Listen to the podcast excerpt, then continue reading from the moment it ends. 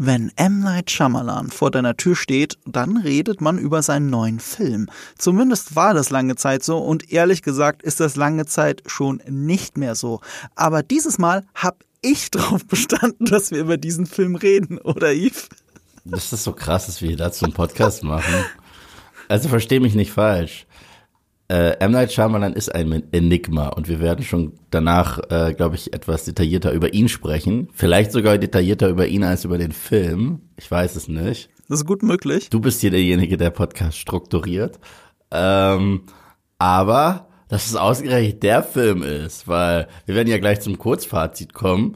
Ich finde, das ist von allen Shyamalan-Filmen, gut oder schlecht, ja, ist der, über den ich am wenigsten zu sagen habe. Weil was das krass ist. Was, weil, weil es gibt Filme von ihm, die wirklich so lustig sind, weil in, in ihrer Schrecklichkeit, dass, dass, dass ich jahrelang darüber reden kann. Und es gibt Filme, die wirklich gut sind, unfassbar gut von ihm sind, über die ich auch ewig reden kann. Und dann gibt's Knock at the Cabin. Tja, ähm, das hat hauptsächlich mit dem Ende zu tun. Aber keine Sorge, äh, das, äh, es gibt natürlich einen Non-Spoiler-Part. Und wenn ihr den Film sowieso nicht gucken wolltet, dann hört gerne in den Spoiler-Part rein, weil es ist, glaube ich, wirklich dieses Ende. Also mhm. ich, ich, also bis zur Mitte des Films hätte ich nicht gedacht, dass ich überhaupt drüber reden will, bin ich auch ehrlich. Finde ich spannend. Ähm, und ich saß bei einer Premiere. Das war richtig pompös, das war richtig schön aufgezogen hier in München. Night Shyamalan war selber dort so gefühlt halb äh, die halbe Film-Influencer-Landschaft war dort. Und ähm, ich saß so mittendrin und dachte, naja, über den Film werde ich nicht reden. Und dann habe ich das Ende gesehen, habe ich gedacht, ich muss über dieses Ende reden, äh, weil das eine neue Stufe für mich ist für M. Night Shyamalan. Yeah. Aber darüber reden wir gleich. Darf ich dich was äh, fragen? Darf ja? ich dich was fragen? Du weißt, ich, ich, ich ungern rein mittlerweile. Aber hast du alle Shyamalan-Filme gesehen? Nein, eben nicht, das weißt du doch. Das ist ja das Ding. Ich verstehe gar nicht, warum du nicht drüber reden willst, weil du redest andauernd über M. Night Shyamalan. Sobald M. Night Shyamalan einem unserer Podcasts dieses Wort, dieses Triggerwort fällt, dann sieht man ganz kurz, wie deine Augen sich nach oben, nach innen drehen und dann einfach deinen Monolog startest, warum After Earth der schlimmste Film ist und The Happening und so weiter und seit Village geht's nur noch bergunter. Ich habe zwei Filme von ihm tatsächlich nicht gesehen. Und das äh, ist lass spannend. mich raten, lass mich raten. Old? Ja. Und Lady in the Water. Nein, Lady in the Water. okay. Der wird heute Thema. äh, äh, das ist das ultimative Triggerwort tatsächlich von Shyamalan. Okay. Oh, ich weiß es, ich weiß es, weil du dich nie über diesen Film beschwert hast. Äh, Last Airbender. Den habe ich auch gesehen. Ich fand, Ach, ihn kacke, ich fand ihn kacke, aber ich habe die Serie nie geguckt, deswegen fühle ich mich da nicht persönlich angegriffen. Also ich habe ihn halt einfach nur als schlechten Fantasy-Film gewertet und nicht mhm. als, oh mein Gott, der nimmt etwas, was Tolles und zerstört es. Ähm, nein, ich habe einen Film nicht von ihm gesehen, der sehr positive Kritiken bekommen hat tatsächlich. Welchen? Ich habe The Visit nicht gesehen. Ach stimmt, das hast du mir sogar gesagt, dass du nicht gesehen hast. Und der soll einer von seinen neueren Filmen sein, die besser sein Der ist okay. So, ja, okay. okay. Der ist okay. Den kann man gucken. Der hat tolle, die älteren Darsteller sind richtig gut.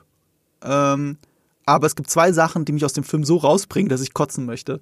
Hm. Das eine ist, es ist ein Found-Footage-Film. Mhm. Er sieht aber nicht aus wie ein Found-Footage-Film. Mhm. Ich denke die ganze und sie drehen sogar mit einer kaputten Kamera, mit einer kaputten DSLR-Kamera. Das ist die Prämisse, ne? dass die Kinder mit einer halb kaputten Kamera noch irgendwie einen Found-Footage-Film drehen wollen. Und dann siehst du die, ähm, die ähm, Behind-the-Scenes-Fotos und du siehst, dass sie mit einer riesigen Ari Alexa gedreht haben, mit einer Top-Notch-Digitalkamera und einem riesigen Oschi als Objektiv.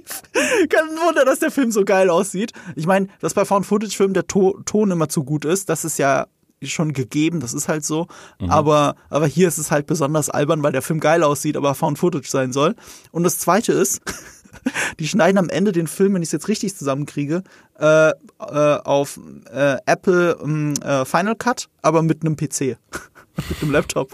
Äh, ich so, Leute, das ist doch nicht euer Ernst. Und du siehst auch, dass es ja nur reinge reingescreent ist, also dass der Bildschirm Wirklichkeit blau oder grün war und sie haben das Bild reingecroppt im Digital Compositing.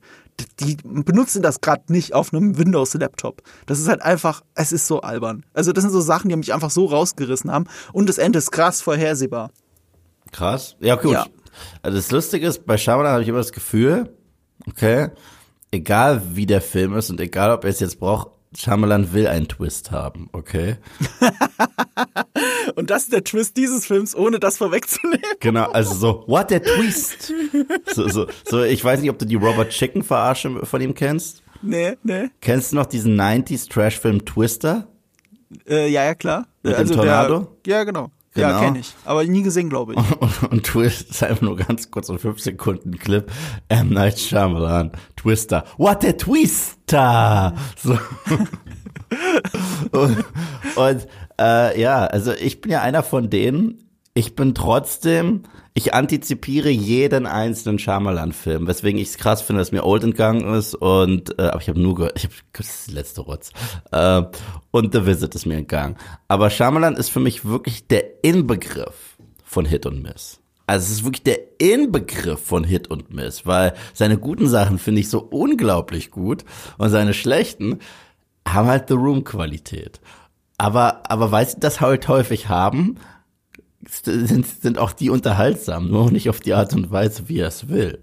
Und, und, äh, und äh, das äh, lässt mich immer so ein bisschen aufhorchen. Und ich bin ja, da, das ist so, glaube ich, so ein weiterer Streitfilm von uns beiden. Du mochtest Split, ich auch, ne? Mhm. Split, aber ich mochte auch Glass. Ich mochte Glass wirklich sehr gern. Ich mochte Glass nur in der ersten Hälfte. Ja. Ähm, ja, das Ding ist halt bei M. Night Shyamalan, ich muss ihm auch Credit, für eine Sache muss ich ihm Credit geben. Ich habe schon viele Regisseure und Schauspieler interviewt und das Interview mit ihm ist eines meiner allerliebsten. Also weil er als Person, weil es wirklich ein schöner Dialog war. Es war ein Dialog übers Filmemachen. Und man muss M. Night Shyamalan lassen. Ne? Es war auch auf der Bühne so, ähm, bei der Premiere eben von Knock at the Cabin, der Typ liebt Filme. Der liebt, was er macht. Der, wa, was er damit aussagen will, das meint er auch so. Ne? Da ist er einfach komplett 100% involviert und er ist halt an dem Punkt in seiner Karriere angekommen und das hat er, das hat er durchblicken lassen. Äh, ich weiß nicht mal, ob es da auf der Bühne war oder in einem Interview, was ich neulich gesehen habe. Ähm, dass er sich da auch nicht mehr reinreden lässt. Er ist so an einem Punkt, ne, wo, er, wo er auch viel kreative Freiheit genießt, auch von den Studios, für die Projekte, die er hat, weil die ja immer in diesen Mid-Tier-Budgets sind. Die sind nicht super teuer, also die, die er jetzt macht. Die super teuren sind ja gefloppt, äh, After Earth und sowas. Ähm, jetzt macht er nur noch diese Mid-Tier-Budget-Filme und da hat er super viel kreative Freiheit. Und da kann er sich austoben und er hat aufgehört, so hat er es selber, glaube ich, gesagt, sich selbst zu hinterfragen die ganze Zeit also die ganze Zeit äh, äh, Angst zu haben, einen schlechten Film zu machen, sondern er macht nur noch. Macht Und das, nur schlechte Das Filme. merkt man im Film an. Ja, aber du sagst dir selber, du magst ja Glas. So, das ist ein was? Ja, ja. Viertletzter Film, drittletzter? Ja, Gla- Glas, Glas finde ich wirklich super, aber ähm, das ist das ist das Ding äh, bei M Night Shyamalan. Ähm, ich habe auch Respekt davor. Ich glaube, es war tatsächlich The Visit, bin ich mir nicht sicher, aber einer seiner neueren Filme, weil finanziell ging es ihm gar nicht mehr so gut. Und das wollte auch kein Studio mitmachen. Ich weiß nicht, welcher seiner aktuelleren Filme es war, aber den hat er selbst finanziert und sein Haus gepfändet. Ich glaube The Visit tatsächlich. Ich glaube, Und der ja. war ein Erfolg. Und davor habe ich halt megamäßig Respekt, weißt du, dass er das einfach, dass er das einfach durchzieht. Ob ich es jetzt mag oder nicht, das Endprodukt ist mir dann auch wurscht. Und wie gesagt, Shyamalan ist einer der wenigen Regisseure, bei denen ich seine schlechten Filme häufiger geguckt habe, weil Sorry, die sind unterhaltsam. Also nicht so viel er will, wie gesagt.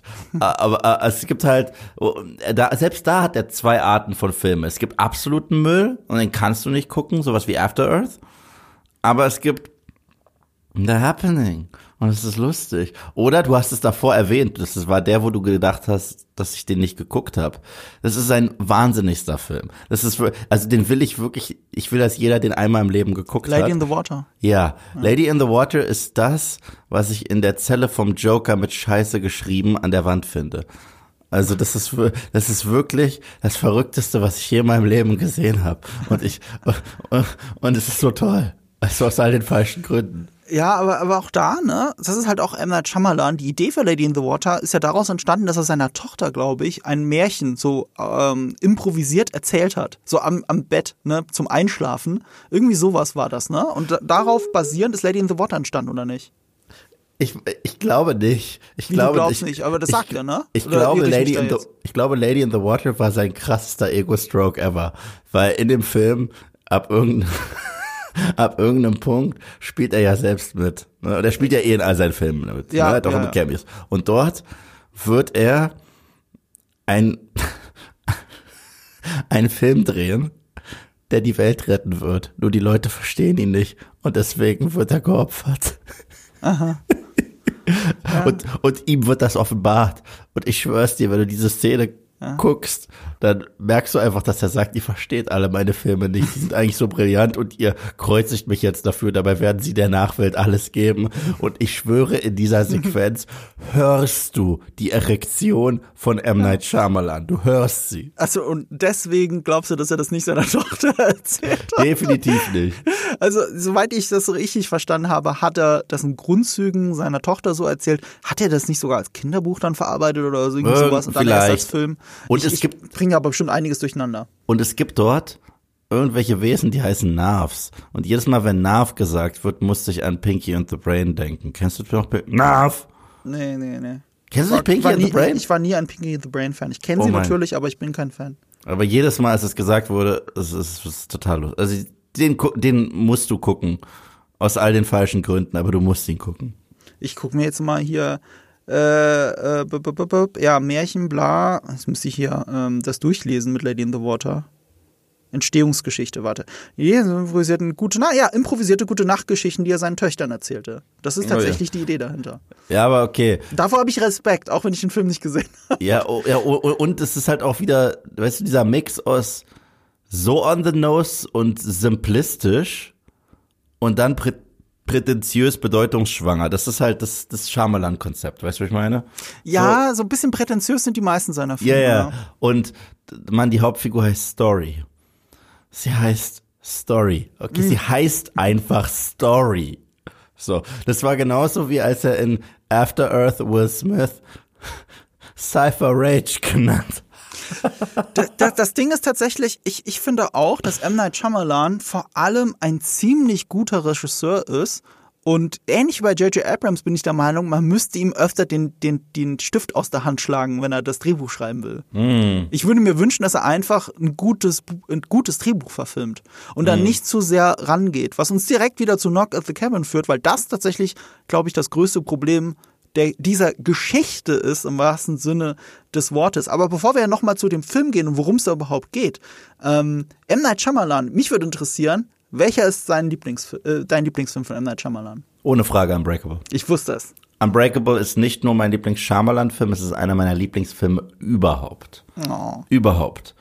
Aber ich finde ja generell, seine ersten drei Filme, die waren damals so gut, dass Leute gesagt haben, wir haben einen neuen Spielberg. Das darf man nicht vergessen. Mhm. Es kam The Sixth Sense, dann kam Unbreakable und dann kam Science. Und Science ist ja schon fast Hitchcock-esque. Mhm. Und trotzdem diese Familiendynamik aller Spielberg. Haben alle gesagt, das ist der nächste Spielberg. Und mit The Village ist er hingefallen. Und dann kamen drei ganz schlimme Filme, so The Happening, Lady in the Water und After Earth. Also er kann halt beides, ne? Aber, aber damals, nach diesen ersten drei Home Runs, haben alle gesagt, das ist der nächste Spielberg. Ja, The Village war so der Turning Point. Mhm. Da haben sich die, so die Gemüter gespalten, ob das jetzt ein guter oder ein super schlechter Film ist. Er sieht halt super aus, Roger Deakins. Ja, genau. Er sieht super aus und das, das mag ich an dem Film in der ersten Hälfte. Mein Lieblings-Shyamalan-Film, oh, da muss ich jetzt erst überlegen. Ich, ich schwanke zwischen Unbreakable und ähm, äh, Six Sense. Äh, ich glaube, ich würde das Six Sense nehmen. Aber, auch phänomenaler Film. Aber, äh, weißt du, ähm, ich, ich glaube, der Film ist auch deswegen so geil, weil er auch, wenn du den Twist schon weißt, also wenn du ihn zum zweiten und dritten Mal guckst, der immer noch so unglaublich spannend ist. Immer noch mhm. so, so unglaublich gut gefilmt. Aber ja, es ist einer von den beiden. Äh, ich, ja. ich, ich, nehme sein Erstlingswerk dann eben. Ähm, aber welcher ist sein schlechtester Film? das ist halt die Frage, ne? Das ist, das ist die viel schwierigere Frage, finde ich. Weil ähm, die Guten, das, äh, bei den Guten wird eh immer entweder Unbreakable Science oder Sixth Sense sein. Mhm. Das ist immer das Gleiche. Die, die Auswahl von schlechten Filmen ist erstens viel größer. Und zweitens, was ist hier die Frage? Was ist der schlechteste Film, der trotzdem krass unterhaltens, äh, einen Unterhaltenswert hat? Mhm. Unterhaltungswert, meine Güte, was ist denn heute los? Ein Unterhaltenswert. Mein Vater lässt grüßen. ähm, und äh, oder äh, oder ist es einfach nur ein Film, der der beschissen ist von vorn bis hinten. Weil wenn ich jetzt einfach den langweiligsten Film von ihm bezeichnen würde, dann wäre es After Earth. Weil da passiert einfach nichts. Und das Einzige, was lustig ist, ist die Tatsache, dass Will Smith Cypher Rage heißt und genauso gut Captain Man Awesome heißen könnte. Aber ähm, äh, ich bleibe bei Fuck, ich bleib bei Lady in the Water.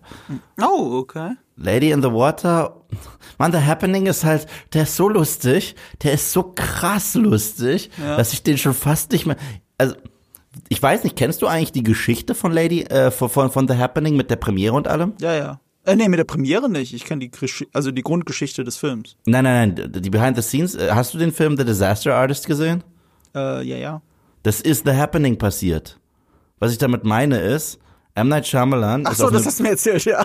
er ist auf eine Bühne gegangen und meinte, das ist mein Hitchcock-esker Horrorfilm.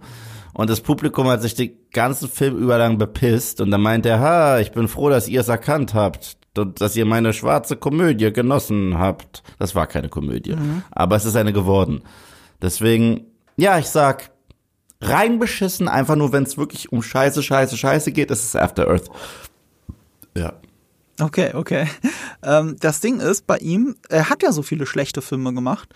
Und das war mir so bewusst. Ich glaube, Village war für mich auch der Turning Point. Ne? Also ich, wirklich, das Ende habe ich kaum ertragen. Mhm. Für die nicht, weil der meisten. Twist nicht gut ist, sondern auch, weil es doof inszeniert war. Also ich war irgendwie, ich, ich, es hatte sich auch zu sehr angekündigt. Ich war nicht mal überrascht davon. Es wirkte alles wie, als hätte ich eine, eine Twilight-Folge gesehen oder so. Also die Twilight Zone meine ich. Ich dachte Ähm, schon. nee. Und äh, das Ding ist, ich habe seitdem seine super schlechten Filme alle gemieden.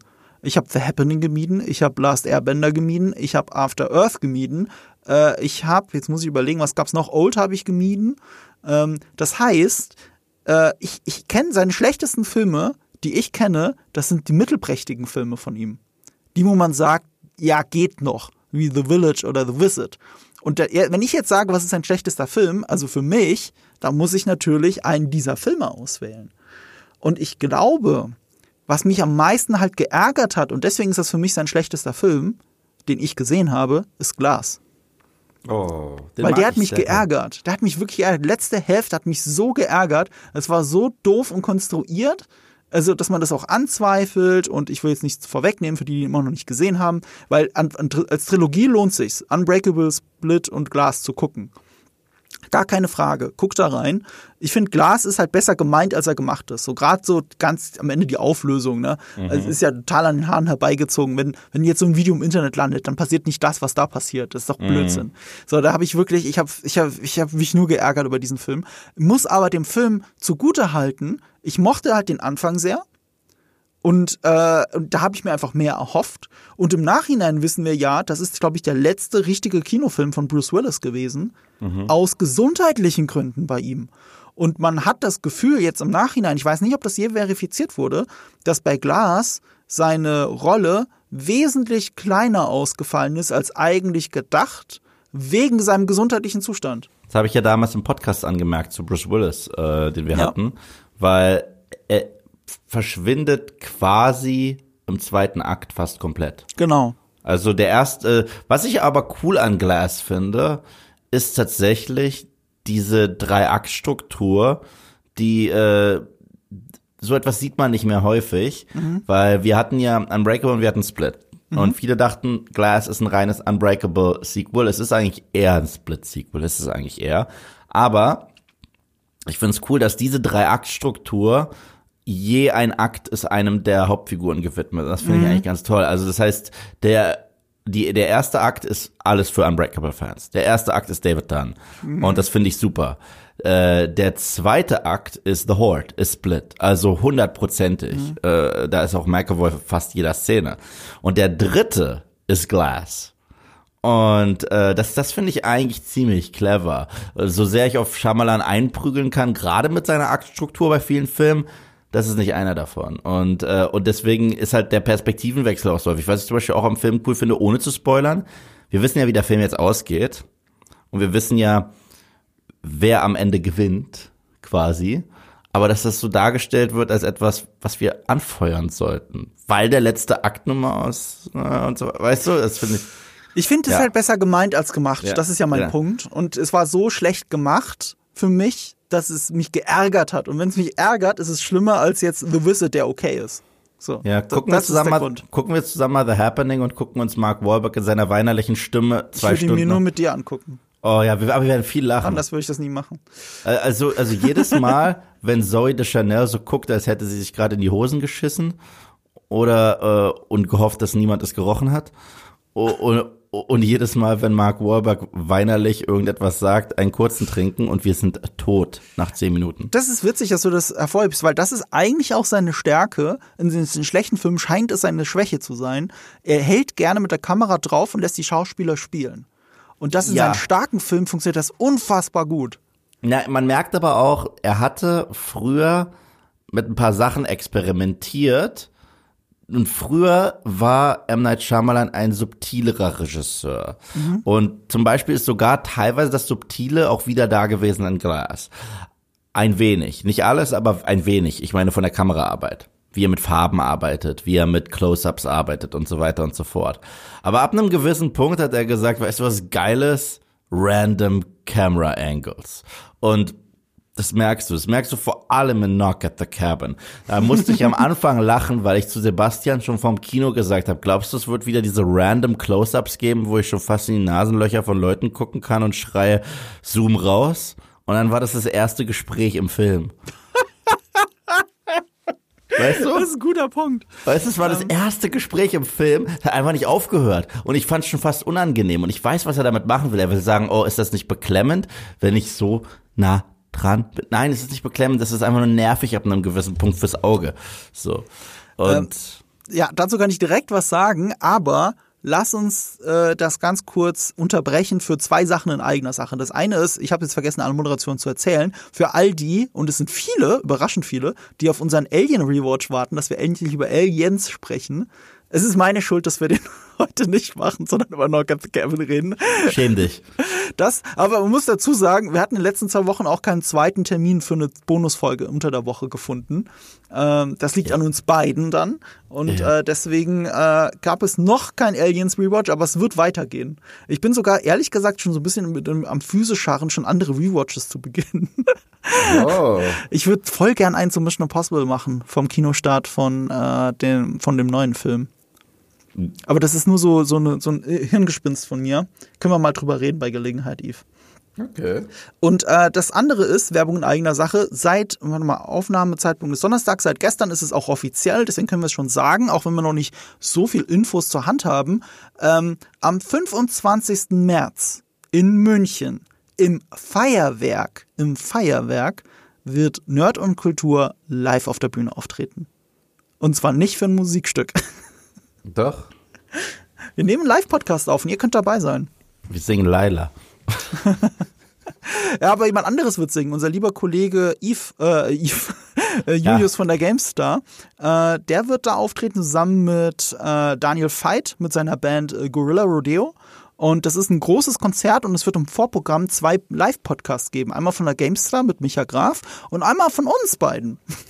Und da machen wir einen Alien-Podcast? Äh, ehrlich gesagt haben wir noch gar nicht festgelegt, was wir da machen. Das habe ich gemeint mit, wir haben noch nicht alle Infos zur Hand. Ich, ich habe erst überlegt, sowas wie ein Q&A, weil einfach ein Live-Publikum da sein wird, von denen hoffentlich ein paar Nerd- und Kulturfans oder Zuhörer zumindest Wäre da eigentlich am besten, ja, ja. Ja, also, also ich hätte schon gern was mit Live-Interaktion. Was haltet ihr von Rap Battle? Nerd versus Kultur. Äh, auf gar keinen Fall. Ich habe da gewinnst du locker. äh, auch ein Dance-Battle weiß ich, dass du es gewinnen wirst. Da wird's schwierig. Also, äh, Hab ich grad, aber Austrink-Battle nicht. Weil ich nee, nee, ich wollte gerade sagen, das, das Trinkspiel gewinne ich anscheinend. Ja, ich habe mich gerade bekleckert. Ja. Egal.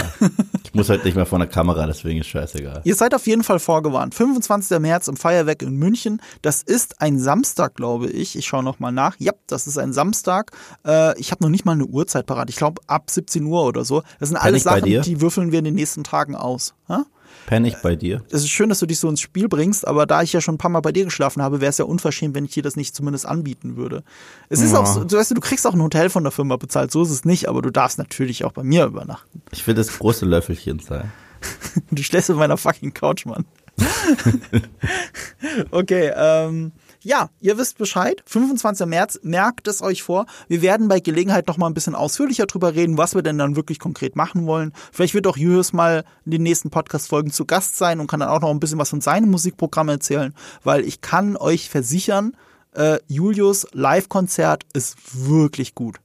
Also das habe ich einmal bisher nur erleben dürfen. Das war auf der Gamescom. Da hat er ein Live-Konzert auf der Gamescom gemacht oder im Rahmen der Gamescom, neben der Gamescom. Äh, ist schon ein paar Jahre her und seitdem sehe ich Hughes mit anderen Augen. Vorher, ja, ganz ehrlich, das kannst du mir eigentlich nicht ins Gesicht sagen, aber seitdem nehme ich ihn viel ernster, als er klingt. Das ist ganz Krass. komisch. Wir waren nur Arbeitskollegen, mittlerweile sind wir gute Freunde. Und ähm, das hat auch damit zu tun, dass ich ihn anders kennengelernt habe, seit ich ihn einmal auf der Bühne erlebt habe. Mich nimmst du mal weniger ernst, seitdem wir Freunde sind. Nee, das ist nicht, das ist, das ist nicht richtig. Ich nehme dich viel mehr ernst. Ich, glaube, du willst nicht wissen, wie wenig ernst ich dich vorher genommen Ja, das, ist- das, das, ist- das, das glaube ich dir. Das, das Nein, das äh, ist Bullshit. Das ist das Bullshit. Ich das kenne dich halt einfach erst seit der CCXP. Ich kenne dich halt einfach erst seitdem. Also vorher haben wir uns schon mal kennengelernt, äh, da hattest du ja ganz frisch äh, Movie Pilot übernommen. Ja, ich glaube, du hast sogar noch, wir haben uns kennengelernt, da warst du noch für Filmstarts-Videos gemacht, oder? Nee, wir haben uns kennengelernt tatsächlich, als ich äh, diesen Game of Thrones äh, Staffel 7 Livestream gemacht Na, habe. na, na, na, das stimmt gar nicht, Alter. Dass du Ja? das nicht weißt, wann wir uns kennengelernt haben, ist ja richtig krass. Also da haben wir uns schon besser kennengelernt, das stimmt, aber Also wir da haben wir das erste Mal was gemacht, auf jeden Fall. Nein, das, auch das ist falsch. Weil äh, du hast mal ein Video von mir ins Englische übersetzt. Stimmt. Das Stimmt. war, das war unser erster beruflicher Kontakt. Rogue es gibt, One. Es gibt, genau, es gibt ein Rogue One Nerdkultur-Video, das ich weitergereicht habe an meine Kollegen von damals, ich glaube Filmstarts. Das war doch Ja, Filmstarts. New Trailer Bus, das war ein Kanal. Ach ja, für den Kanal haben wir es gemacht, genau. Aber ihr wart ja Filmstarts-Kollegen. Und, Ja, ähm, und äh, ihr habt das äh, ins Englische übersetzt und du hast es Englisch eingesprochen. Ja. Und äh, es gibt irgendwo auf dieser Welt ein Nerdkultur-Video mit Eves Stimme. Ja, stimmt. Darüber habe ich nie nachgedacht. Ja, Das war ein Experiment, das haben wir danach nicht mehr gemacht. Ja, wir haben das ganz viel mit Filmstarts und äh, Videos gemacht. Ganz viel. Also die habe ich dann immer gleich äh, vorgeschrieben in, in beide Texte. und, und es dann gleich zweimal äh, eingesprochen. Und ja. Ja, okay. Stimmt. Also jetzt geh kurz in dich, dass, also, also, dass ich unsere Freundschaft besser auf dem Radar habe, wann das begann und so. Das werde ich jetzt erstmal hier in die Tasche stecken und, äh, und bei dem nächsten Streit oder so aus der Tasche holen. Die Freundschaft begann auf der CCXP. Ja, das ist richtig. Das stimmt. So, okay. Wo, wo, wo ich aber auch das Gefühl hatte, ich stehe in einem Rap-Battle zwischen dir und Robert Hofmann. Will ich nur mal sagen.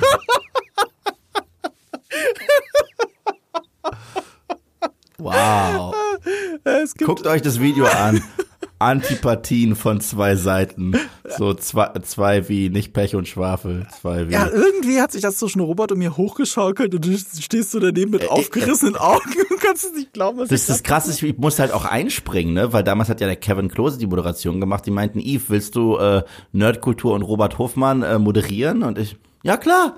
Dann komme ich rein, sitze zwischen euch beiden und ich spüre einfach nur den Hass von beiden Ey, Seiten. äh, also es ist nicht so, als würden wir uns nicht hassen oder so. Äh, also es würden uns wirklich hassen. Ich, ich finde uns, ich finde uns äh, professionell, freundschaftlich fühle ich uns beide miteinander verbunden. Wir haben auch zusammen schon Sachen gemacht. Voll, voll. Ja, Aber da auf der Bühne, das, ich sag nur da, ich, ich genau. sag nur da, damals auf der Bühne, da saß ich halt echt zwischen den Stühlen und das Lustige ist, egal was ich gesagt habe, ignoriert links, ignoriert rechts, bam, ihr battelt euch weiter. Und ich, ah, braucht ihr?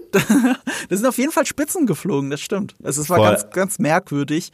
Äh, seitdem läuft es aber besser mit uns beiden. Es stimmt aber Voll. auch, was der gute Robert sagt. Äh, er, er hat das mal in seinem Podcast, ähm, äh, Zwei wie Pech und Schwafel, hat er das mal erzählt. Äh, ja, ja, der Marco, der, der, der, der, äh, der mag ja meine Frau so gerne. Irgendwie sowas.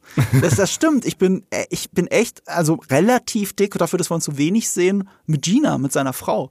Ich mag Okay. seine Frau sehr gerne. Also ich weiß nicht, was es ist.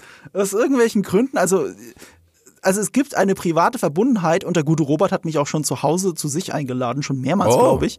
Ähm, muss ich mal bei Gelegenheit wahrnehmen, wenn ich wieder in Berlin bin. Einfach mal beim Essen gehen oder so hat er mich eingeladen. Also, äh, äh, also nur Gutes für Robert. Das klang jetzt alles so, so Nein, nein, unnötig nein, nein. konfrontativ. Das ist ja auch schon, wie lange? Das ist ja 2017 war das oder 2018? Ich glaube 2018 war das. Das kann, das ist gut her, ja. Zwei, Meine Güte. 2018 kommt schon hin. Ja, ja. Ja, das war, war sowieso ein witziger So schlimm war es auch nicht. Das war ja nur Nein, so, nein, nein, ich glaube, das hat auch keiner gemerkt. So, du, du, du hast es richtig deutlich Ja, gemerkt. außer ich, weil ich dachte mir so, oh oh, wo bin ich hier reingeraten? Nee, aber mittlerweile, ich war ja auch bei, bei Robert und David im Podcast, das war sehr witzig. Ja, ich glaube, der Podcast hieß, äh, wir reden die ganze Zeit am Thema vorbei. Was wir beide übrigens gerade auch machen. Deswegen, lass uns zurückkommen zu Knock at the Cabin. Kurzfazit, komm, let's go, Kurzfazit Marco. haben wir doch, ach, das hätten wir gemacht. Haben wir aber- gar nicht, wir haben über äh, Shyamalan geredet. Aber wir haben, äh, ich habe angekündigt, ich muss was zu deiner Kameraidee sagen. Er Mhm. auf der Bühne hat gesagt, Ähm, das war für ihn mit der schwierigste Film, den er je gedreht hat, hat er gesagt. Ich glaube es mhm. ihm auch, nämlich aus einem einfachen Grund, äh, sagt er, ähm, sie haben es halt in dieser Hütte gedreht, hauptsächlich. Mhm. Meiste Zeit spielt dieser Film in dieser Hütte. Mhm. Und das ist so ein begrenzter, eingeschränkter Raum, das ist für ihn super schwierig gewesen, das zu storyboarden. Und das ist etwas, was er halt macht in seinen Filmen und das merkt man auch, dass er das komplett durchstoryboardet. Und das, was du gesagt hast mit, er filmt die Nasenlöcher rein, ich kann mir das damit erklären, wenn du die Storyboards von M. Night Shyamalan anschaust, das sind ja quasi Comics also der versucht halt nicht die ganze Zeit einfach nur Schuss gegen Schuss zu machen, was ich schon wieder sehr appreciate an ihm. Und das bedeutet aber auch, dass er wie in einem Comic die ganze Zeit versucht, immer noch einen neuen Kameraengel zu finden, immer noch irgendwas anderes zu machen, noch intimer zu werden mit der Kamera. Und das halt im Guten wie im Schlechten. Ich finde, dafür, dass es in der Hütte ist, hat er es sehr gut gefilmt. Äh, das ist ja das Witzige. Diese crazy Close-ups, von denen ich spreche, die mhm. passieren nicht in der Hütte. Die ja, sind draußen stimmt. im Feld. Diese, die sind, wenn man mit der Natur arbeiten sollte, die man hat. Ja. Und nicht, äh, und es ist ganz random. Er hat damit angefangen, diese, diese verrückten Close-Ups, die gingen los in The Happening. Und irgendwie fand er es geil, hat seitdem nicht aufgehört. Mhm. So, äh, weil zum Beispiel in ähm, Unbreakable, bei dem Schuss gegen Schuss, war es zum Beispiel ganz cool, jedes Mal, wenn du Elijah Price hast, zoomst du rein, aber langsam, weißt du, da ist eine Bewegung drin. Mhm. Und wenn du ähm, David Dunn hast, zoomst du raus. Warum? Weil du siehst, wie ängstlich David Dunn gerade ist, dass ihm diese ganze neue Welt offenbart wird, von der Elijah mhm. Price spricht. Und es ist wie ein Sog, der ihn reinzieht in den Kopf von Elijah. Das ist clever. Das ist ja. clever. Aber einfach nur zu sagen, hey, wie sehen denn Batistas Nasenlöcher aus? Ist nicht clever. und ich habe das aus nächster Nähe gesehen, äh, weil ich war ja auf der Premiere und die war in der Astor Film Lounge in München.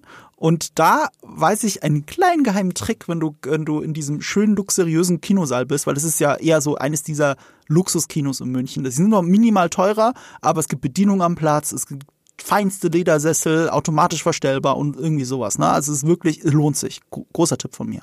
Ähm, und ich weiß, in der Astor Film Lounge, äh, in diesem großen Saal, kann man auch ganz gut vorne in der ersten Reihe sitzen. Weil da sind so richtige Liegen. Das sind so richtige Liegen. Du sitzt nicht einfach da vorne und mhm. streckst den, den, den äh, Kopf so in die Höhe und in, dein Nacken tut dann am Ende des Abends weh, sondern du liegst da richtig in so einem großen das Lederding. Das ist so geil. Und dann habe ich mir das bei dem Film auch gegönnt und habe halt direkt in Dave Batistas Nasenlöcher reingeschaut. Oder? Das ist krass. Also Kurzfazit, weil du weißt, ich muss so in 35 Minuten, spätestens 40 Minuten mich auf den Weg machen. Ach stimmt, stimmt, stimmt, stimmt, stimmt. Wir haben ja gar keine Zeit hier. Äh, ja, war okay. Ey, das ist meine Antwort. Der, der, der, ich glaube, ein anderer Reviewer, den ich manchmal ganz gerne gucke, hat es perfekt zusammengefasst. It was frust frustratingly average. Mhm. Und das ist der Film. Und das ist die, das ist die randomste Art von Shyamalan-Film mhm. für mich, weil es ist jetzt nicht so dieser Film sorgt für mich nicht für wirklich für Gesprächsstoff. Also es gibt Filme, die so beschissen sind, aber so lustig sind, dass wir sehr lange drüber reden müssen. Es gibt Filme, die das äh, Publikum spalten, wie Glass. Es gibt Meisterwerke wie Unbreakable Six Sense. Oder es gibt Filme, die einfach nur Kacke sind wie After Earth, wo wir ewig lang drauf einprügeln könnten. Und dann gibt's Knock at the Cabin. Und der ist halt wie Uwe. Ja, der ist auch dabei. Aber es gibt ein Aber zu meinem Okay. Er ist okay als Film den kann man gucken. So ist es nicht. Aber gehört zu den Filmen und zu den wenigen Chamalan-Filmen, die ich gesehen habe, wirklich, wo mich das Ende auch geärgert hat. Oh, da finde ich, gibt schlimmere Enden. Es hat mich massiv geärgert und beschäftigt. Es hat mich beschäftigt. Es hat mich beschäftigt. Ach, ich, äh, okay, das, das machen wir im Spoiler-Part. Nur noch ein paar Sachen, die wir vielleicht nicht im Spoiler-Part erzählen können, wie zum Beispiel, worum geht's überhaupt? das haben wir noch okay. gar nicht gemacht. Das, das, das mache ich schnell. Also es gibt ein, äh, äh, eine Familie, zwei Männer und ihr, ihre Tochter, die machen Urlaub in so einer Cabin in the Woods, aber nein, es ist nicht Cabin in the Woods 2.0, es ist auch nicht Evil Dead. Ähm, und auf einmal tauchen vier Leute vor der Tür auf, angeführt von Batista, die uns suggerieren, dass wir kurz in einem Home Invasion Film sind, weil die sind da bewaffnet, aber dann sagen die denen, dass die eigentlich friedliche Absichten haben, in Anführungsstrichen, also notwendige Absichten haben. Und zwar sind wir die Blues Brothers, die haben eine Mission von Gott mhm. und sagen, die Apokalypse steht bevor. Und äh, das Einzige, wie man das verhindern kann, ist, wenn diese Familie selber entscheidet, einen der dreien zu opfern. Und ja, dann spitzt sich das halt so ein bisschen zu und man muss sich fragen, okay, stimmt das, stimmt das nicht? Sind die böse? Ist das vielleicht ein Hate Crime? Ja, und dann Shyamalan halt. Genau, das ist die Prämisse. Behalte das bitte kurz im Hinterkopf, wenn wir gleich in den Spoiler-Part gehen. Ich möchte nur eine Sache hervorheben, die ich jetzt von jedem gehört habe, die den Film gesehen haben. Ähm, Dave Batista ist richtig gut.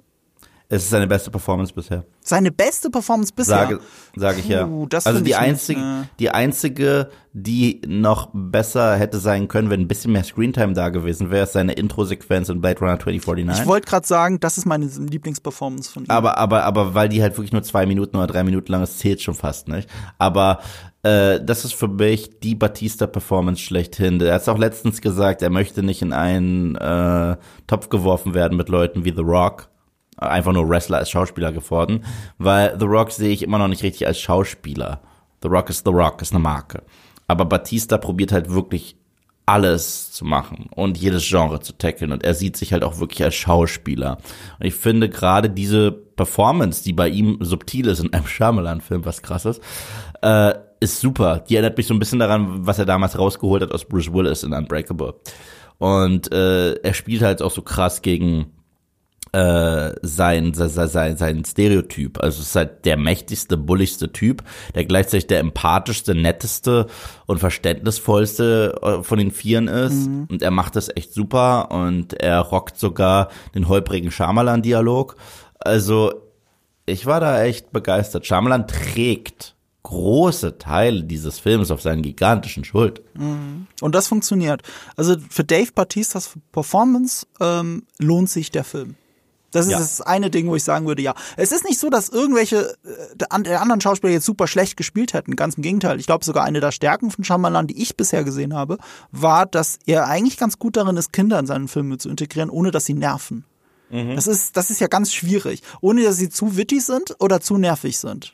Nur häufig, also ich liebe ja Science. Science ist ein toller Film. Aber in Science benehmen sich die Erwachsenen wie Kinder und die Kinder wie Erwachsene. Ich verstehe es bis heute nicht. Das war auch so was Shyamalan-mäßiges.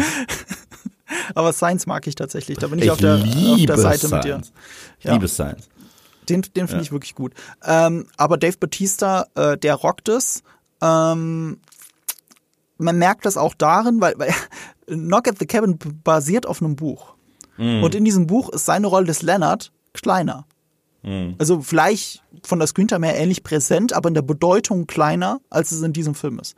Also das muss man dann auch dem Film lassen, dass er Dave Batista den Raum gibt, den er braucht. Und im wahrsten Sinne des Wortes. Und das sogar funktioniert. Voll, voll. Und generell, ähm, Shyamalan ist in letzter Zeit, hat er bewiesen, er ist besser, wenn er kleinere Sachen erzählt.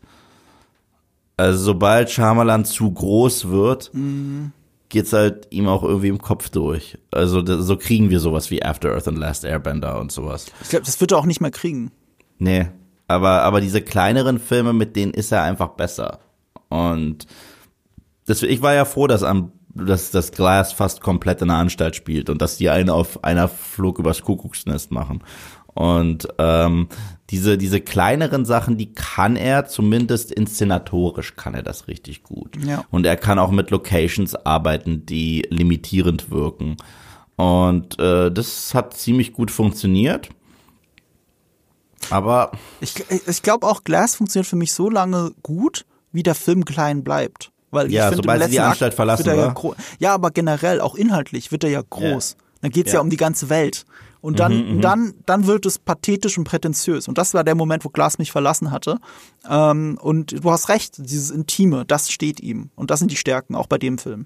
Darf ich meinen Kollegen Hardy zitieren? Der fand Knock at the Cabin richtig furchtbar. Aber meinte, das ist für ihn The Happening 2. Und ich verstehe es ein bisschen. Weil es gibt ein paar Sachen in Ja. diesem Film, die die, die Light-Version sind von The Happening. Und ihr seht schon, wir tänzeln, also tänzeln wir nicht Spoiler. mehr drumherum. Gehen wir in einen Spoiler-Part, weil ich glaube, ich weiß, was Hardy möchte. Für M. Night Shyamalan gibt es ja in allen Filmen Spoiler. Aber die größte Überraschung hier ist, dass es keine Überraschung gibt. Und das ist The Happening. Ja. Weil, weil, weil ich weil, du hast ihn ja nie gesehen, okay? Ja. In, in der ersten halben Stunde von The Happening gibt es so einen random Typ, der immer darüber spricht, wie gerne er Hotdogs isst, weil mhm. manchmal denkt auch Shyamalan, wenn ein Charakter einen Quirk hat, ist, ist das Ersatz für Charakter. Mhm. Du bist Mathe-Typ, du magst Mathe. Oh, das ist alles, was dich ausmacht als Charakter. Und dieser Typ sagt einfach in so einem Nebensatz, es sind die Pflanzen. Die rächen sich an uns. Das ist es, was hier passiert. Und das sagt er nach 20 Minuten. Und zwei Stunden später ist der Twist, es waren die Pflanzen. Und ich, ihr habt mir den Twist verraten, bevor ihr mir den Twist gezeigt habt, ihr Trottel. Und, und so ähnlich ist es hier ein wenig. Ja, ähm, wie ist dann die Auflösung? Sollen wir es denn gleich sagen? Ja, es gibt keine Überraschung, weil ich habe ja gesagt, behalte die Worte von Eve im Hinterkopf. Diese Prämisse ist der Film. Also, mhm. was sie sagen, was passieren muss, das passiert. Und mhm. es ist sogar, es geht sogar so weit, du wirst noch weniger überrascht, weil für dich als Zuschauer so offensichtlich ist, welcher dieser drei Personen in dieser Familie, das Kind und die zwei Väter, welche dieser drei Personen sich opfern wird. Und zwar freiwillig. So, es ist so klar. Und ich war wirklich schockiert, wie sehr dieser Film einfach nur runternudelt, was er dir von Anfang an gesagt hat. Und nicht nur das, er hat auch wieder dieses ungewollte, witzige Schamelan. Äh, es gibt ein paar Szenen, weil das ist halt auch so konstruiert. Jedes Mal, nachdem äh, die sich, äh, nachdem die Nein sagen, muss sich halt einer dieser vier Leute auch opfern. Mhm. Also das sind so die Regeln, weil es sind ja, das ist halt auch das Dumme, es muss ausgesprochen werden. Es sind die vier Reiter der Apokalypse. Mhm. Und es, darauf wäre jeder Mensch auf der Welt gekommen, weil es sind vier Leute und sie reden über die Apokalypse. Aber nein, es muss später nochmal wirklich so gesagt werden. Ähm, aber direkt danach klicken die immer auf die Nachrichten und genau in dem Augenblick wird genau berichtet, dass es genau jetzt passiert. Und das ist so konstruiert, wie zum Beispiel, oh, jetzt gibt's auf einmal einen gigantischen äh, Orkan. Jetzt gibt es auf einmal Flugzeuge, die vom Himmel fallen. Aber ich muss sagen, das ist das Ding. Als diese Szene war mit den Flugzeugen, die vom Himmel fallen, mhm. es war wieder so eine Schamalan-Sequenz, die ungewollt lustig aussah. Das, es war lustig. Ich kann es nicht anders sagen, als die da so blüpp, blüpp, blüpp, blüpp runtergefallen und auch die Gesichter von Leuten einfach Oh, also das ist lustig. Und ich, ich es gab das gleiche in, in, in The Happening, wo ein Typ auch in der Kameraaufnahme einfach zu so einem Löwen ins Gehege gegangen ist und ihm seinen Arm hingehalten hat und der hat ihn dann gegessen. Es war, das Publikum hat sich bepisst vor Lachen und auch bei der Szene mit dem Flugzeug habe ich paar Lacher gehört. Äh, nee, da habe ich keine Lacher gehört. Ähm, aber ich weiß, warum es so komisch äh, wirkt, weil klar, die Flugzeuge stürzen vom Himmel, steht auch so in der Buchvorlage, aber die fallen halt wie Steine einfach runter und dadurch wirkt es albern, weil das sind ja immer noch Flugzeuge, ne? Wenn alle Turbinen ausfallen, jetzt nur mal angenommen bei einem Flugzeug, dann, dann, dann, dann herrschen ja trotzdem noch die Gesetze der Physik. Du hast ein, ein Gerät mit Fliegen, äh, mit Flügeln und einer Auftriebskraft natürlich fällt das nicht wie ein Stein vom Himmel. Aber es fällt halt wie ein Stein vom Himmel. Natürlich ist es aber auch, es passieren hier übernatürliche Dinge. Deswegen kann man das ja schon mal hinnehmen. Es wirkt dadurch aber ein bisschen unfreiwillig albern. Und äh, was für mich halt sehr albern wirkte, war, ähm, wenn das, wenn all diese Leute das tun wegen ihren Visionen, weil es so sein soll und so weiter, und sie wissen, ne, und deswegen wird äh, Ron Weasley, äh, Rupert Grind, ähm, Ron Weasley spielt ja auch mit, der wird ja sehr nervös schon von Anfang an, weil er weiß, dass er sterben wird. Und da, wenn, wenn die jetzt nicht Ja oder Nein sagen. Und was mich halt total fuchsig gemacht hat, ist, es geht bei diesen vier Reitern, geht es um ihr Leben, um ihr eigenes Leben, ne? Und sie haben in meinen Augen nicht alles dafür getan, um die anderen davon zu überzeugen, dass das echt ist. Weißt du? Ja. Es geht um dein eigenes Leben und du, und, und, du, und du setzt dich nicht hin und redest mit den Leuten und beweist, dass das alles stimmt. Du müsst ja zum Beispiel, nur eine ganz einfache Sache, lass den Fernseher laufen. Machen sie nicht. Ja. Sie machen ihn nach zehn Sekunden immer wieder aus. So fürs Kinopublikum, hier ist der Fernseher und jetzt habt ihr es gesehen, jetzt macht es aus, jetzt müsst ihr es glauben. Und dann sitzen die anderen drei da, ja, das ist ja fake, äh, ihr wusstet, dass was passiert oder das ist eine Videoaufnahme oder was auch immer, ne? Und du kannst das entkräften, diese Behauptung, indem du den Fernseher nochmal anmachst und die ganze Nacht laufen lässt. Und stattdessen geht dann Dave Batista hin oder Leonard und sagt, ja, äh, wir lassen euch jetzt die Nacht darüber debattieren und nachdenken, was am nächsten Morgen passieren soll. und geht einfach aus dem Raum und dann Schnitt, dann ist der nächste Morgen da. So, also ich habe nicht das Gefühl, ich spüre den Struggle dieser Familie äh, darüber wirklich ernsthaft zu diskutieren und ihr eigenes Weltbild wirklich zu hinterfragen. Und ich spüre nicht, dass die Reiter versuchen, ihr Weltbild wirklich zum Einsturz zu bringen, sondern sie behaupten nur die ganze Zeit, führen dann eine Tanzchoreografie auf und richten einen von sich selbst nieder. Mhm. Das wirkt albern. Ja, ja, das hat dieser Film halt. Er hat dieses und, und gerade der Mix aus diesem konstruierten und dann diese bedeutungsschwangeren Monologe der Reiter machen das lustig. Es ist ja so lustig, weil es genommen wird. Und die Bilder, mhm. die du dazu siehst, teilweise so absurd sind. Mhm. Es, es, ist halt total absurd, dass nach fünf Minuten Rupert Grint mit irgendeiner elaborierten Waffe auf den Kopf gehauen wird, damit er tot ist. Aber es ist lustig. Es ist halt lustig, weil die das so ernst nehmen und dann einfach weitermachen. So. Auch hier gibt es technisch, äh, gibt es technisch übrigens auch keinen Sinn. Es wird direkt, ähm, deswegen würde ich es für fake halten, wenn ich auf diesem Stuhl gefesselt mir das angucken müsste. Äh, es wird eine Aufnahme gezeigt, eine angeblich wieder eine Handyaufnahme von der Frau am Strand, ja. wie ein Tsunami sie tötet und dieses Handy sieht halt komischerweise so aus, als hätte es ein riesiges Objektiv draufgeschraubt. Es sieht unglaublich gut aus, dieses Bild. Es sieht nicht aus wie eine Handyaufnahme. Ist auch noch brav quer gefilmt und nicht hochkant. Äh, und die, äh, du siehst, wie das Handy im Wasser verschwindet. So, wie kann zwei Minuten später ein Nachrichtensender diese Videoaufnahmen haben? Es war auch kein Livestream oder so. Es war einfach eine Aufnahme. Es ergibt doch keinen Sinn. Da war ich würde auf dem Stuhl sitzen und sagen, das stimmt schwimmen. Und hat ja. das dann mit in die äh, News-Show gebracht. Das ist halt, das ist halt Quatsch. Also darfst du wirklich nicht so lange drüber nachdenken, mal wieder. Und was mich aber zum Nachdenken gebracht hat, ist halt dieses Ende.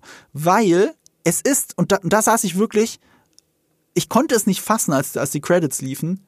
Der Film ist ja komplett pointless. Ja. Er macht, was er am Anfang sagt, ohne, ohne wirklich eine Bedeutung oder Aussage am Ende zu haben. Selbst, dass sich jemand opfert, ist ja keine Überraschung, weil es ist die Person, die sich am ehesten opfern würde. Also hat er ja keine Aussage. Wenn es jetzt die Tochter gewesen wäre, die gesagt hätte, ich opfer mich jetzt für das Wohl der Welt. So, das hätte irgendeine Aussage. Muss sich denn ein, ein, ein, ein Mensch, der das ganze Leben noch vor sich hat, jetzt für die Menschheit opfern? Wenn die anderen beiden dann nicht dazu kommen, eine Entscheidung zu treffen, zum Beispiel, nur mal als Beispiel, ähm, aber das ist ja keine Aussage. So, der, der sich am ehesten opfern würde, opfert sich. Er opfert sich sogar erst, als Lennart sich schon geopfert hat. Das, und er wusste das da aber schon, dass er sich opfern wird. Dave Batistas Figur könnte noch leben, wenn der andere nur zwei Minuten früher zu ihm gesagt hätte, nee, nee, lass ruhig, ich mach's sowieso. Mhm. Stattdessen guckt er zu, wie Lennart sich umbringt und dann macht er es sowieso. Also ich, also, das ist ja, das ist ja geradezu perfide. Der Typ war Grundschullehrer, was übrigens der größte Lacher im Kino war, als er das sagt. Äh, das könnte sogar ein beabsichtigter Gag sein, weil das ist einfach zu albern, wie Dave Batista da sitzt, zu tätowiert, sieht aus wie ein Schwerverbrecher, den sie gerade rausgelassen haben. Und, und dann erzählt, dass er Grundschullehrer ist. also nicht, dass das nicht geben könnte. Und später ähm, begründen sie das auch ein bisschen besser, weil er hat dann ein Foto und er ist offensichtlich der Sportlehrer. Das habe ich ihm dann schon eher geglaubt. Ich habe ihn aber in seiner Art, musste ich also auch kurz auflachen, als er da so saß, wie ein Schwerverbrecher und gesagt hat, ich bin Grundschullehrer. Ja. ja. Und natürlich haben die auch alle Nachnamen nach den vier Reitern der Apokalypse, die halt fake sind. Es ging mir dann auch wie auf den Keks. Das war wieder so. Oh, das habe ich nicht drauf geachtet. Wieso, wie hießen die? Der eine hieß Malice. Das, oh. Der eine hieß hieß, ich glaube, Nurturing oder so. Es wurde ja danach nochmal deren Ausweise extra rausgesucht und so weiter. Ja. Und da hat sich rausgestellt, es ist nicht deren echten Namen und so weiter. Es war so doof. Also das fand ich doof. Ja, das fand ich ja das, das ist ja dann bescheuert. Und das war ja auch so ein Ruse, die überhaupt unnötig war. Was soll das, das denn? Ist so, als würdest du deinen Hauptcharakter in Lady in the Water Story nennen. Das ist genau das Gleiche. Es ist genau das Gleiche. Also es gab halt diese Shyamalan-Isms, die musste es geben. Ja. Also Ron Weasleys Rolle war ja komplett unnötig. Ja, also ihn überhaupt zu casten und ihn anzukündigen und auch auf den roten Teppich zu lassen, ist halt fies. Wir haben eine Sache aber nicht erzählt dazu, muss man dazu sagen. Rupert Grind macht sich selber drüber lustig. Er sagt, er ist die neue Muße von M. Night Shyamalan. Ja? Oder wer es gerne. Ja, weil M. Night Shyamalan, das haben wir jetzt vergessen, was er auch in den letzten Jahren gemacht hat, in vier Staffeln für Apple TV, Servant. Das habe ich nicht Und gesehen. Servant habe ich auch nicht gesehen, soll aber echt gut sein. Also es gibt zumindest Leute, die die Serie sehr mögen. Ja, habe ich auch gehört. Also, also da muss man ihm wenigstens Kudos dafür geben. Ich werde mir das bei Gelegenheit mal anschauen. Und da äh, spielt Rupert Grint eben auch schon mit und er wünscht sich die neue Muße von M. Night Shyamalan zu sein. Es kann also sein, dass wir ihn auch zukünftig immer öfter sehen dort, wenn auch in kleinen Rollen wie hier. Ja. Ähm, so, das Ding ist, der Film, die Credits liefen, ne? Und ungelogen, ich habe mich zu meinen Begleitern umgedreht und gesagt, mir fallen jetzt sofort fünf Enden ein, die besser sind als das. Okay. Die besser sind. So, ich, ich habe sie mal aufgeschrieben. Das eine ist das Fuck it-Ende, wie ich es nenne. Sie hätten auch einfach sagen können, wir glauben euch das nicht und selbst wenn es stimmt, ist es unmoralisch, das von uns zu verlangen, dass wir einen von uns selber umbringen. Also man muss nochmal erklären, die Prämisse, man, nie, niemand darf sich einfach opfern, sondern die anderen müssen ihn persönlich umbringen. So, das ist ja wirklich okay. Dann kann man auch sagen, wir sind eine Familie, wir machen das nicht, dann geht halt die Welt unter. Das ist fuck it. Das wäre wenigstens eine Aussage gewesen. Und sie ist verblüffend nah am echten Ende des Buches, das ich bis dahin noch nicht kannte. Das können wir vielleicht an der Stelle vorausschicken, wie das Buch wirklich ausgeht. Ähm, versehentlich wird die Tochter erschossen. Und Und weil es ein, Ver und weil es ein Versehen war, zählt Ja. es nicht als Opfer, weil das musst du ja als Wahl treffen. Und dann entscheiden sich die beiden Männer, okay, wenn selbst das nicht reicht und wir gerade die schlimmste Tragödie unseres Lebens durchmachen und äh, wir gerade unsere Tochter verloren haben, dann lass die Welt brennen und wir gehen jetzt zu zweit einfach hin und schauen, was passiert. Ja, genau. Und das ist ein Fuck it-Ende. Halt ein bisschen anders, aber das ist das Fuck it-Ende. Und das ist ein besseres Ende. Ja. Also allein die Aussage, wenn das irgendein Gott von uns möchte, ist das so schlimm, dass man es nicht von uns verlangen kann und dann brennt halt die Welt. Das ist, da- da- das ist ja auch eine zutiefst biblische Bibelkritik. Tatsächlich, weil da, das ist ja auch immer das Thema hier. Ähm, ich weiß nicht mal, wer es in der Bibel war, der seinen Sohn opfern soll. Abraham, Abraham und, und Isaac. Isaac.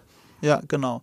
Und, äh, und äh, das finde ich ein interessanteres Thema, als zu sagen, okay, wir machen das jetzt genauso und pleasen den Gott. Weil das ist ja die Aussage, die M. Night Shyamalan trifft. Und das ist die definitiv schlechtere Aussage. Und ich sage, er trifft sie, weil er hat das Drehbuch geschrieben. Und äh, es basiert ja auf dem Buch und sie halten sich nicht an, dem, an das Buch. So, also das Fuck it-Ende ist auf jeden Fall ein besseres Ende.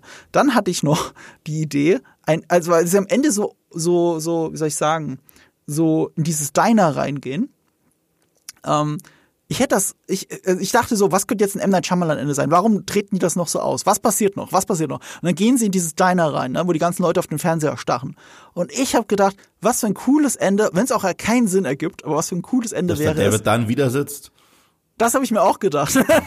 das ist das eine Ende. Das habe ich, äh, das habe nicht ich erzählt, das hat jemand von den anderen erzählt, aber das finde ich eine sehr coole Idee. Bruce Willis sitzt einfach da. Wie ein, Split. Er sitzt jetzt am Ende von jedem Film einfach im Diner. Genau. Ja, es ist Blödsinn. Nee, aber mein, mein Ende, mein Diner-Ende wäre gewesen, als Ende Nummer drei jetzt, wäre gewesen, äh, dass da mehrere Familien sitzen, die das gleiche durchgemacht haben. Hm, so ähnlich wie bei ähm, Richard Kellys The Box. Trotzdem Scheißfilm, aber ähm, ja. Kennst du Den den? habe ich nicht gesehen. Nee, gar, kenn ich Richard, nicht. Richard Kelly kennst du aber? Nee. Richard Kelly hat einen phänomenalen Film gemacht, den du höchstwahrscheinlich auch liebst und danach nur Blödsinn. Und zwar Donnie Darko. Ah, ja, ja, klar. Donnie Darko ist sein Meisterwerk. Ja. Und er hat diesen äh, Southern Tales noch Ge- gemacht. Ne? Der so bescheuert ist. Der, also, der ist so bescheuert und ich wollte ihn ja gucken und weißt du, der ist so sinnlos, dass wenn du die Wikipedia-Handlung zu dem Film liest und den Film siehst, es ist nicht das Gleiche. Das bedeutet, da hat jemand die Gaps einfach für sich gefüllt, um sich Sachen zu erklären, weil das, was da steht, das ist nicht im Film. Das stimmt einfach nicht, ja.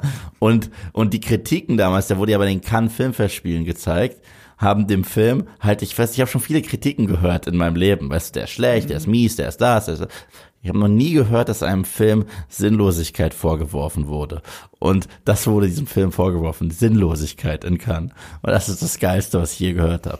Und dann sein dritter Film sollte ein Sci-Fi-Horrorfilm sein, The Box, mit einem geilen, das ist tatsächlich, das ist, weil es passt zu Knock at the Cabin. Da kommt ein Typ zu einer Familie, gespielt von Cameron Diaz und James Marston und setzt sie vor die Wahl. Er gibt ihnen so eine Box, die eigentlich nur aus Holz besteht, da ist ein Knopf drauf.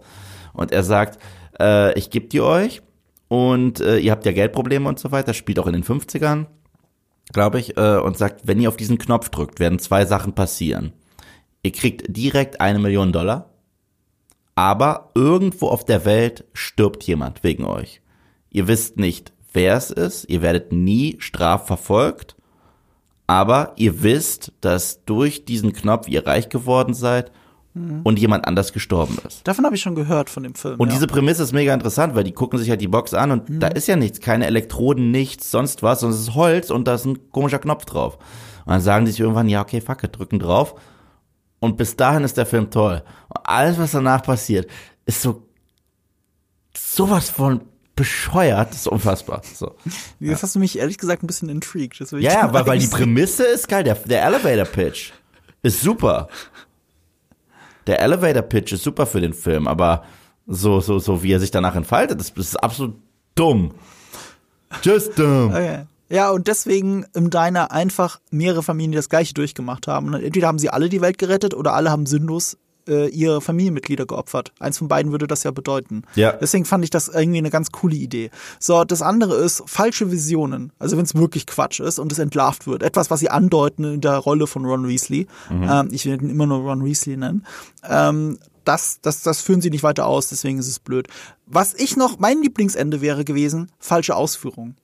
Das habe ich bis zum Ende gedacht, weil der eine bringt ja den anderen um. So, und damit hat er die Welt gerettet. Und ich sagte die ganze Zeit währenddessen, aber die Tochter sitzt doch im Baumhaus, die ist da gar nicht dabei. Die Prämisse war, ihr müsst zusammen die andere Person umbringen. Oh, ja- das haben sie gesagt. Oh, du bist ja richtig Jigsaw. Das wäre ein geiles Ende gewesen, wenn sie dachten, sie hätten die Welt gerettet und es kommt die Apokalypse trotzdem, weil sie es nicht richtig gemacht haben. Es war ja auch keiner da, um sie zu korrigieren. Lennart war schon tot. Während du mir das gerade erzählst, war in meinem Kopf die Musik von dem Ende jedes Saw-Films. you didn't follow the rules. Ja, genau das ist es ja im Prinzip. Das hätte man machen können. Ich glaube, das wäre noch, das, das, das wäre so ein richtiges, weil das geht wieder auch zufälligerweise, zahlt es auf das Ende des Buches ein. Ja. Dass das Kind gestorben ist, war immer noch nicht genug. Ja. Und es ist einer von den beiden gestorben und es ist nicht genug, weil sie sich an diese dumme Regel nicht gehalten haben. Hm. Also streng genommen hätte der Film auch so enden müssen, weil sie haben sich nicht dran gehalten. Ja. Aber Und der Shyamalan hätte eine leichtere Regel aufstellen sollen. aber danach hören sie nochmal Boogie Woogie. Ja, das war wichtig. Da, Und da, da machen's war der Film aus? richtig komisch. Und an. Hm. Und aus. Und an. Das ist auch so ein bisschen der Shyamalan-Humor zum Schluss. Ja, das, das war's so ein bisschen. Und das hat mich dann wirklich geärgert, dass der Film halt so komplett pointless ist. Ja. Und und deswegen, also, vielleicht schlimmer als Glas für mich. The Visit war nicht so pointless. The Happening ist auch nicht pointless. Ich dachte, du hast, du hast so genau das Gegenteil gesagt am Anfang. Nein, ich habe gesagt, er verrät uns den Twist in den ersten 20 Minuten. Aber danach hast du so viel Spaß. Das, also, ich werde es nie als pointless beschreiben können. Etwas, was mir so viel Freude in mein Leben gebracht hat wie The Happening. So. Okay. Take an interest in science. Was eventuell nah an der Pointless, äh, Ich wusste, dass dieser Übergang kommt. Ich wusste es. Aber ich habe ihn nicht, äh, auf Englisch habe ich nicht hingekriegt. Aber was auch relativ pointless ist, ist meiner Meinung nach der nächste Film, über den wir reden werden, nächste Woche. Nämlich, Ant-Man and the Wasp, Quantumania. ja, Ich glaube, einige Leute werden sagen, es ist der besteste Film, den sie je gesehen haben. das ist gemein. Andere Leute werden sagen, das ist halt ein Marvel-Film. Wieder welche werden sagen, das ist, was ist das? Ich darf gar nicht so viel dazu sagen, weil ich habe ja ein Embargo unterschrieben, du auch, also sonst hätten wir es schon vorgezogen. Deswegen, ich hab, du, du gehst ja sehr offen schon damit um. Ich bin vorsichtig. Ich sag ja, ich, ich bin jetzt vorsichtig. Also man da, darf auf Social Media sagen, wie man den Film findet. Das habe ich an einem sehr langen Twitter-Thread auch gemacht. Und ich werde nicht mehr dazu an dieser Stelle sagen zum Zeitpunkt dieser Ausstrahlung. Ähm, wir werden aber über Ant-Man 3 reden nächste Woche und wenn dann Gott will, endlich über Alien 2. Wenn Gott will, das bedeutet, wir müssen einen von uns opfern, damit wir über Aliens reden. Dave Batista klopft gerade an der Tür übrigens hier vom Podcast-Studio. Ähm, wenn ihr das nicht verpassen wollt, dann müsst ihr uns natürlich abonnieren. Wenn es euch gefallen hat, bewertet uns gerne. Wenn es euch nicht gefallen hat, bewertet uns bitte nicht. Äh, wir hören uns und ich habe gehört, du hast ein Schlusswort vorbereitet. Yep. Klopf, klopf. Ja. Ja, bitte? Wer ist da? Ja, wer ist da? Der Twist.